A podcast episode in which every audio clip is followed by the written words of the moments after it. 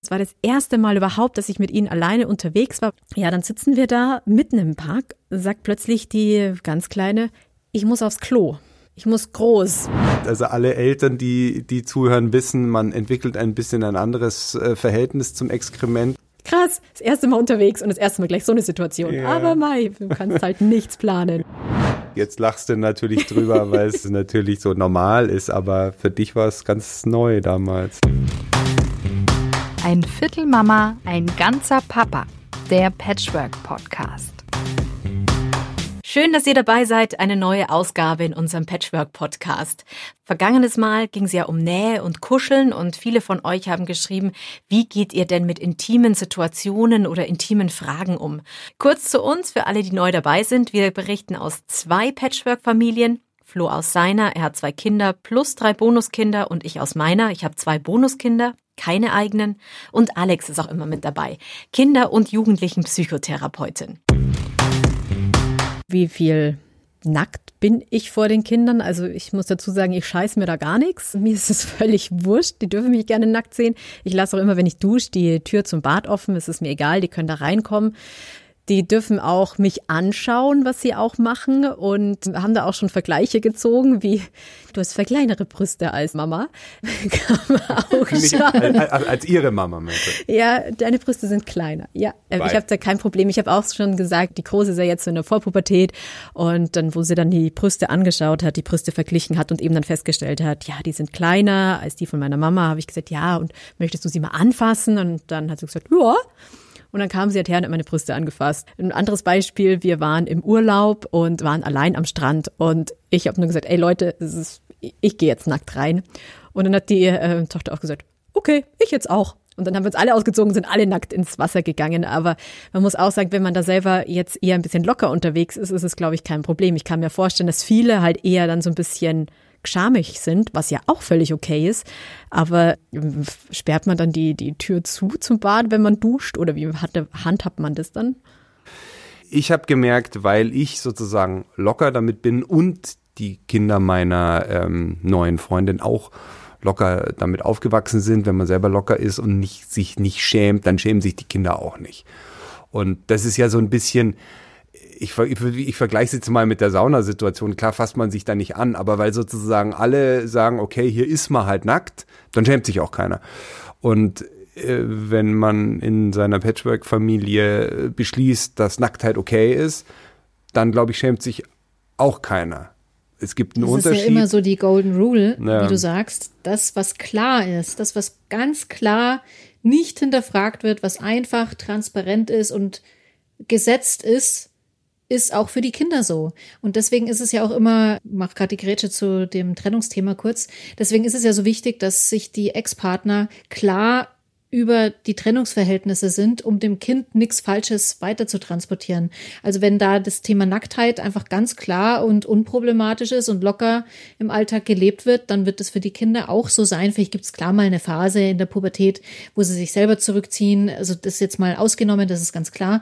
Aber ist doch ein schöner Umgang. Da sind wir wahrscheinlich alle drei sehr ähnlich gestrickt. Aber wie du sagst, Marion, wenn da vielleicht ein Ex-Partner ganz anders drauf ist, wird es bestimmt Konflikte geben.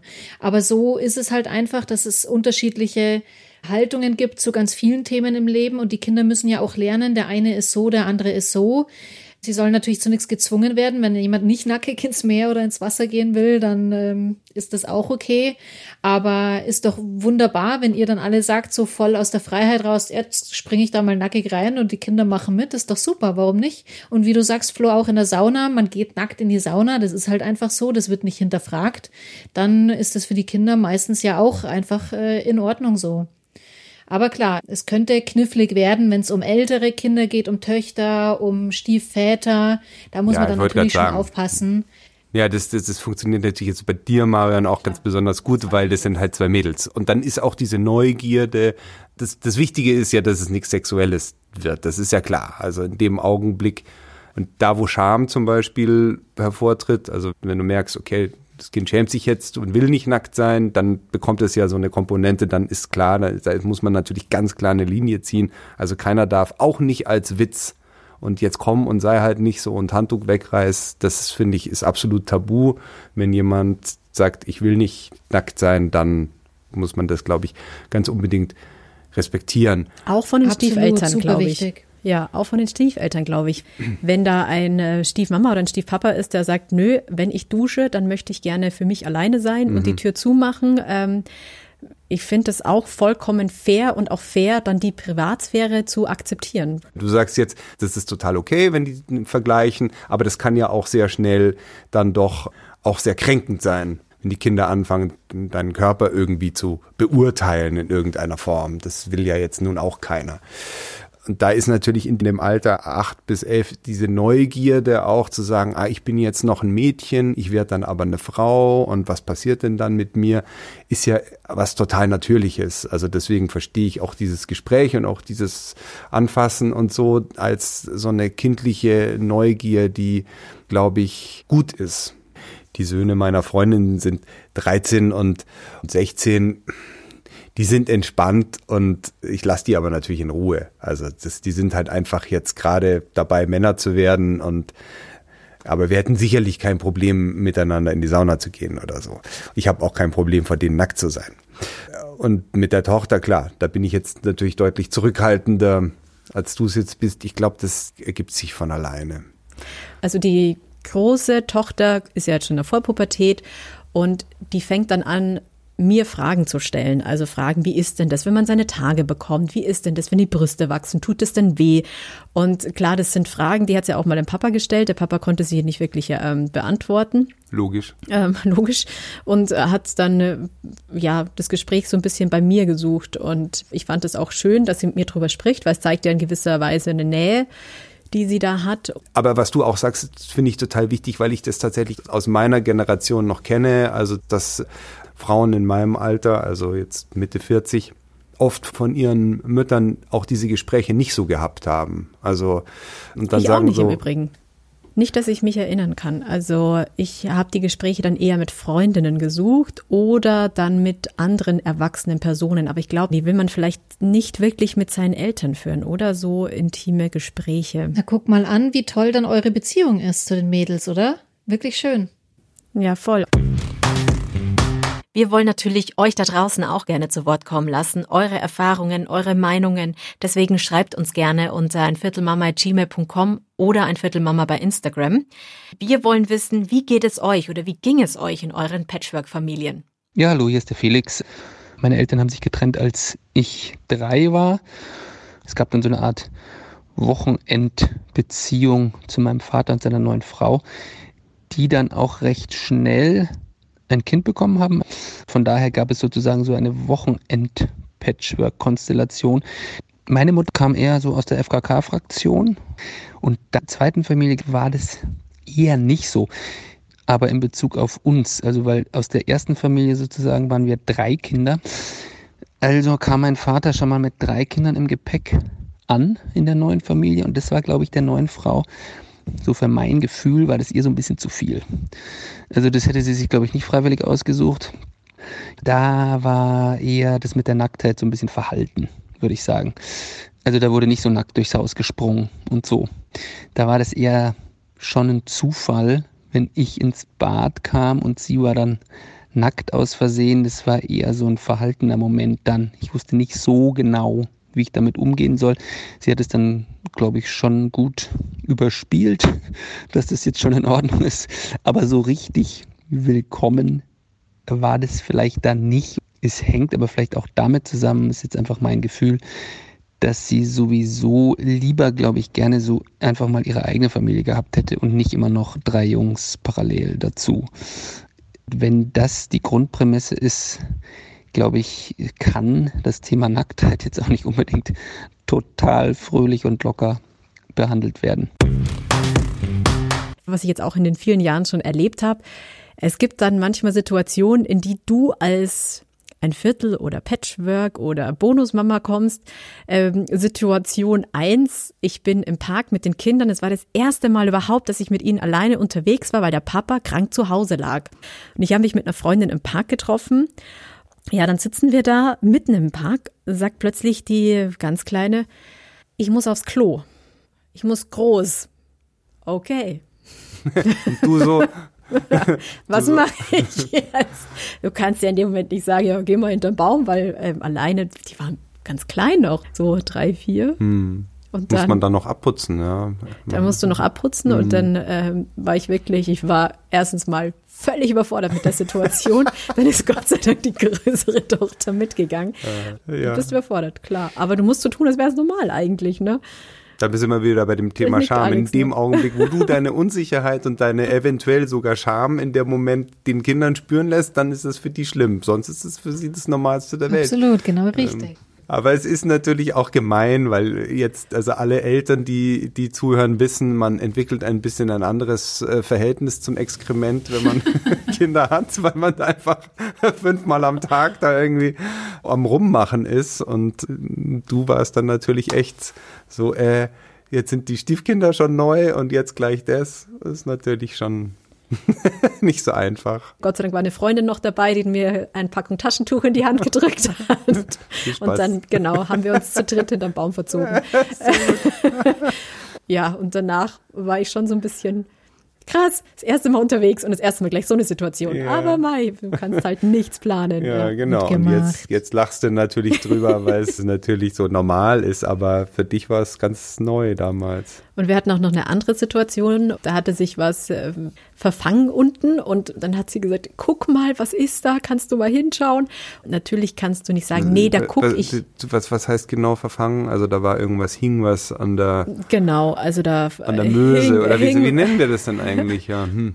Es gibt ja Körperteile, da fasst du schon als Elternteil irgendwann nicht mehr hin und als ja. Fremdes sowieso nicht, ja. In Fremder sowieso nicht. Und äh, was mache ich dann? Also war die Situation im Bad, du guck mal, was ist da denn?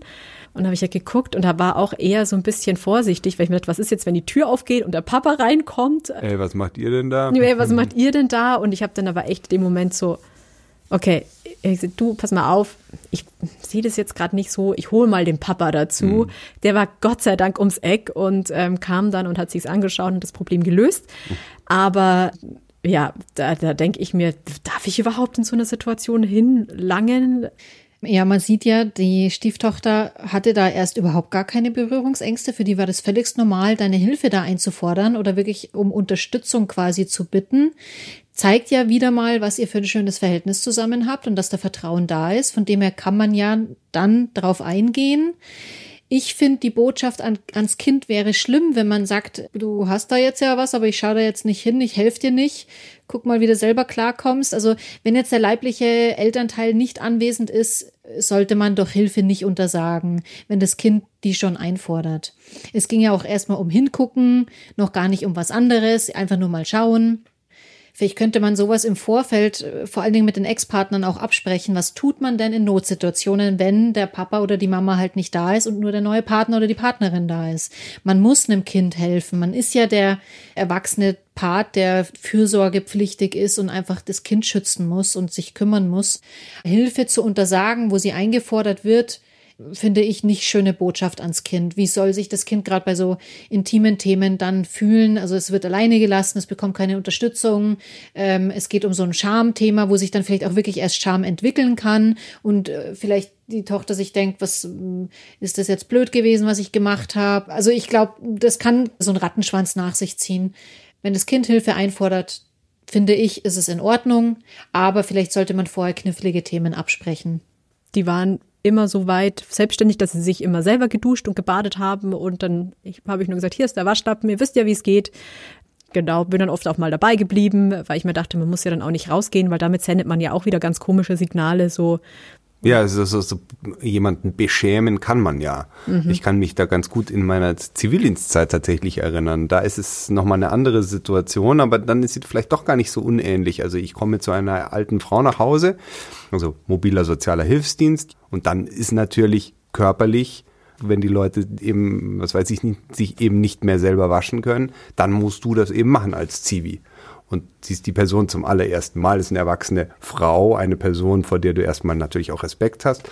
Und dann wirst du in so eine intime Situation geworfen. Das Einzige, was da richtig gut geholfen hat, war nettes Gespräch und sich vorstellen, ich, was weiß ich, das ist ein Auto.